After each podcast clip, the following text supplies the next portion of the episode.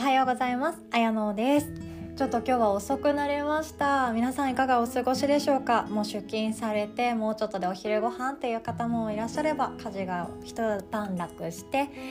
ちょっとコーヒー飲もうかなって方もいらっしゃるのかなと思います。今日はですね早朝からちょっともうハイスピードでもうすんごい動き回ってきたのであの録音する時間がなかったんですけれども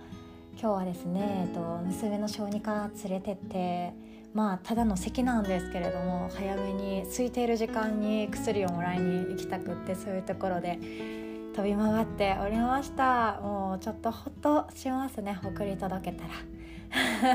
というような私の今日の朝でした。でえっと皆さんは人を傷つけてしまったことってありますか？私はめちゃくちゃあります。あの傷つけるつもりで言葉を発してないのに傷つけてしまったっていうのは相手側がそう捉えてしまったからそういう出来事として成り立ってあ私は相手を傷つけてしまったんだっていう風に悲しい思いにふけることがあると思っていて私も最近その経験があってですねあのそのつもりで言ったんじゃないし本当に伝えたかった思いっていうのはそういうことじゃないのにあの語彙が少ないとかあとは受け取られ方が予想と違っていたとかであのあると思うんですね。で特にあの繊細って呼ばれたりデリケートな方はあの私もそうなんですけれども、えっと、相手を傷つけてしまった傷つけるつもりじゃないのに傷つけてしまったとかあと優しさのつもりでやったことなのにおせっかいって取られてしまったっていうようなそのことがですねそのこと自体にカウンターで同じぐらい悲しんでしまうっていうことがあるかと思うんですね。傷つけるつもりじゃないのに傷つけてしまった私なんて最低だとかあこんな私ひどすぎるもう生きてらんないみたいな そのレベルに達する方もいらっしゃるかと思うんですけど私も結構そんな感じで引きずってしまうんですね。もちろん傷つけようと思ってあの話す時なんてそんな真っ向からポンポン言葉なんて出さないじゃないですか。まあ、そんなことめったにないしそんな相手私はもういないんですけれどももしそんなね方だったらあの別の形で仕返しとか復習するっていうのがベストですよね。でそれは何かというと堂々と自分の人生を生きることでしか人は復習して満足を得られないと思っています。なので会社とかで上司とか部下とか同僚とかで嫌な思いを受けて見てろよって思った時に相手のミスをそそのかしたりとかあとは相手に言葉をあの狂気としてぶつけるんじゃなくって自分自身が自分を磨いて大成功するっていうのが一番いい復習のやり方ですよねでもそれとはまた全然違ってそんなことをしようなんて思っていないあの大事なお客様であったりあとは友達であったりするとそれはですね思いもよらないふとした瞬間にやってくる出来事なんじゃなないかなって思います。であの傷つけてしまうことそれをやってしまう自分に傷ついてしまうっていうような悪循環があってそこからですねずっと胸の奥がモヤモヤしてしまうんですよね。であーなんか私ってっていうふうにどんよりしていくんですよ。でそれがあのどうなるかっていうとまずヨガ的に見ていくとどんよりし始めると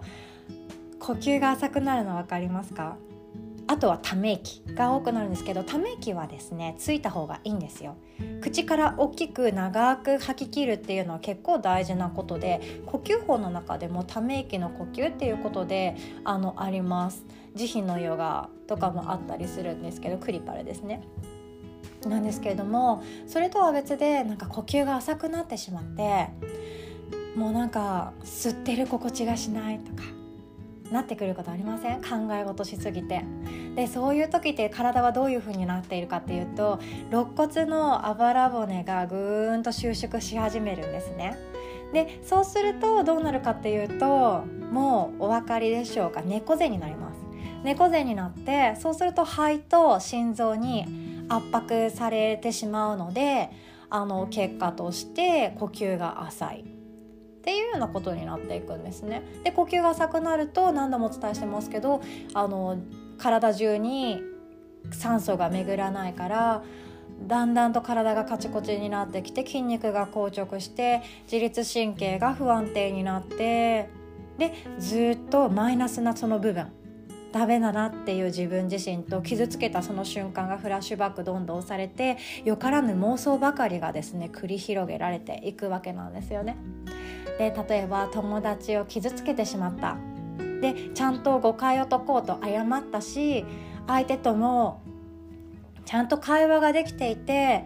もうなんか次から気をつけるよみたいなそんなつもりは本当になかったからごめんねっていうようにあの誠意を持って謝って相手も理解してもらえた。もうそれでパーフェクトなのにモヤモヤの状態の体になっているとそこからどうなるかというと本当はあの人もう大丈夫だよいいよって言ってくれたけどまだ怒ってんじゃないのかなとかあの私以外の友達にこんなこと言われたんだけどって言いふらしたりしてるんじゃないかなとかよからぬ妄想ばかりがですねどんどん繰り広げられていくんですよ。でこれはもちろん脳のあの防衛反応として自分の心と体を守るためのあのリスク回避なので危ないよ危ないかもよ危険だよ危険かもよっていう風にどんどん信号を送ってきてくれてる証拠なんですけど正直辛くないですか？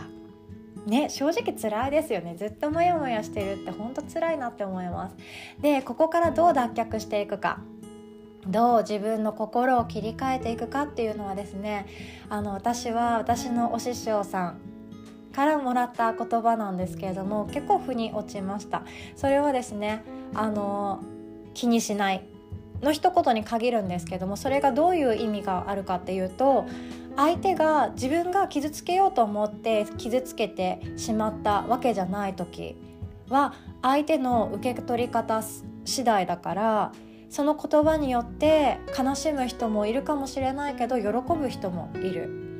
怒ってしまう人もいるかもしれないけどそれでがあの優しさと捉えて支えにしてくれる人もいるかもしれない。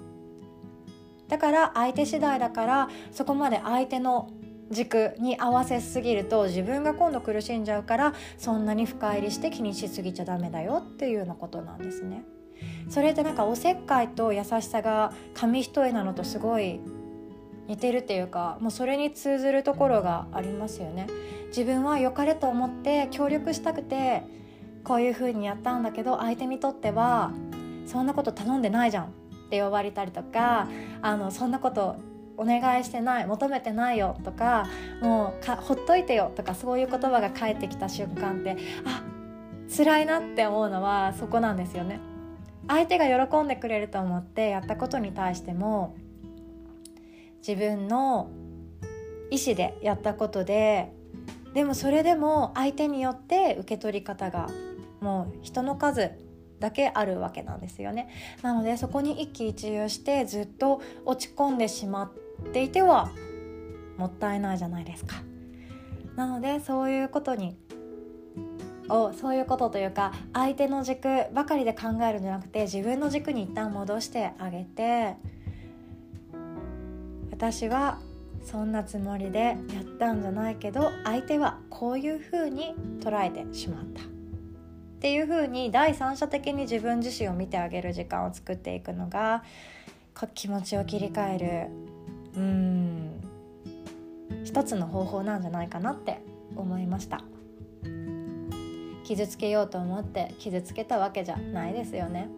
でお子さんとこういうやり取りされてる方ももしかしたらいらっしゃるかもしれないですね。私も思春期の頃もなんかお母さんにいろいろ言ってた気がします。掃除頼んでないじゃんみたいな。相手はね喜んでくれると思ってやってくれてんのに今思えば本当私の部屋掃除してって思うんですけど。ね家掃除してお母さんって思うんですけどもそれはできないことですよね。それなのに優しさと思ってやっていることが相手に不快を不快をもたらせてしまったりすることって本当生きている限りこれからもきっとたくさん出てくるかなと思います。で人間関係で私たちの気持ちは一喜一憂してしまうわけなんですけども自分を第三者的に見ることそして自分を幸せにできるのは自分だけ。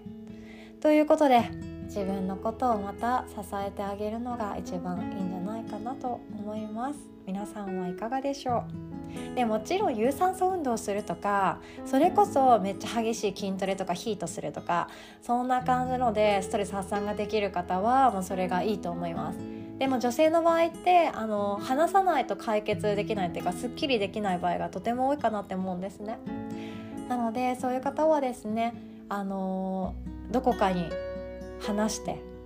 で愚痴るじゃなくて相談をして。誰も周りに聞いてくれる人がいないと思ったら是非 LINE ください。お待ちしてます。ということであの今日も素敵な金曜日をお過ごしください。最後までお聴きくださりありがとうございました。今日はこの時間になりましたが同じ空の下皆さんの今日の一日の幸せ願ってます。おしまい。